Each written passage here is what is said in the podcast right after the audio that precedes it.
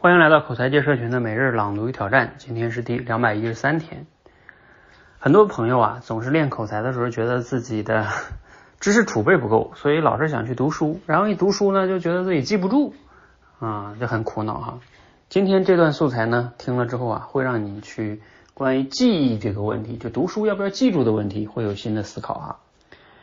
今天的知识啊，有多容易获得呢？举个例子，我住在清华大学附近。啊，从我家到最近的书店步行大概要三十分钟，而我从兜里呢掏出手机查阅同一本书，大概只用五秒钟。五秒钟和三十分钟的区别，就是这二十年来信息调取速度的差距三百六十倍。这样快的调取速度啊，使我非要记住某个知识点的必要性就大大降低了。我只需要记关键词，而不是具体的内容。这样呢？能让我的记忆量变得大很多，但与此同时呢，我的大脑啊的另一个部件工作内存，也代表着我的理解能力，却在这二十年里呢没有什么改变。这让我用一种新的方式学习和记忆。过去出门啊，我会花半个小时记下我的航班、航站楼、目的地、酒店、坐什么车、当地有什么好玩的等信息。而今天呢，我会花几几分钟找到一个能提供这些信息的好用的 A P P。啊，过去呢，啊，听完演讲我会记下演讲所有精彩的要点。今天我会发邮件索要 P P T，然后打上标签丢入我的知识管理库，需要的时候呢调取出来。我的认知方式啊，逐渐转换成了调用知识，而不再是记忆知识。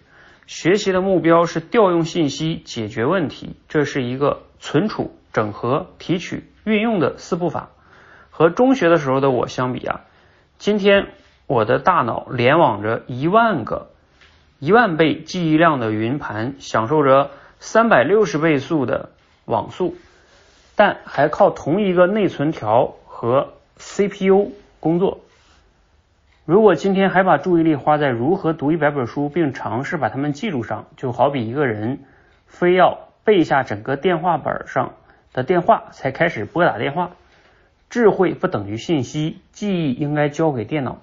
未来世界的认知能力啊，是找到信息的搜索能力，运用信息的思考能力，以及从大量信息里抓取趋势的洞察能力。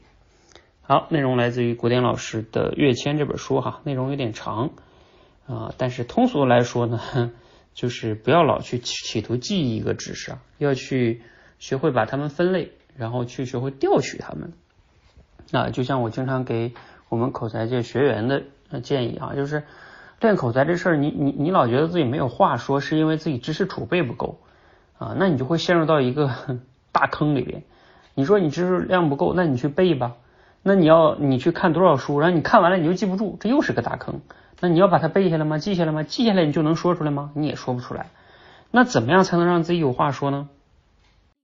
非常关键的是，你平时输入完了之后啊，你要经常去做记录和输出啊，也就是其实用我说的话就是调取。我以前特别喜欢用一个类比，就是像，假如说你自己就是个图书馆管理员，你这个图书馆里边啊，嗯，能存进来多少书，那当然也重要，但是更重要的是你要经常往外去借书，然后你才需要去在这个书里边把书分类和整理。